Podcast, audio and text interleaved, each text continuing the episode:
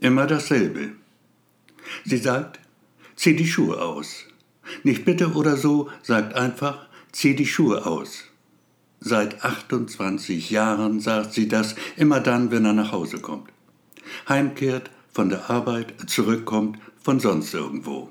Immer denselben Satz, immer im selben Ton. Und er macht, was sie sagt, auch heute wieder. Geht in die Knie, öffnet die Schnürsenkel, streift den linken Schuh vom Fuß, den rechten dann. Anschließend verharrt er einen Moment, schließt die Augen kurz und öffnet sie wieder. Dann steht er auf vom Boden, erhebt sich zu voller Größe und sagt, nie wieder diese Worte, nie wieder, sagt zu sie. Dann schlägt er ihr den Schuh auf den Kopf, es ist der rechte, der Absatz versehen mit eisernen Beschlägen. Ein paar Mal schlägt er zu, er kann nicht anders.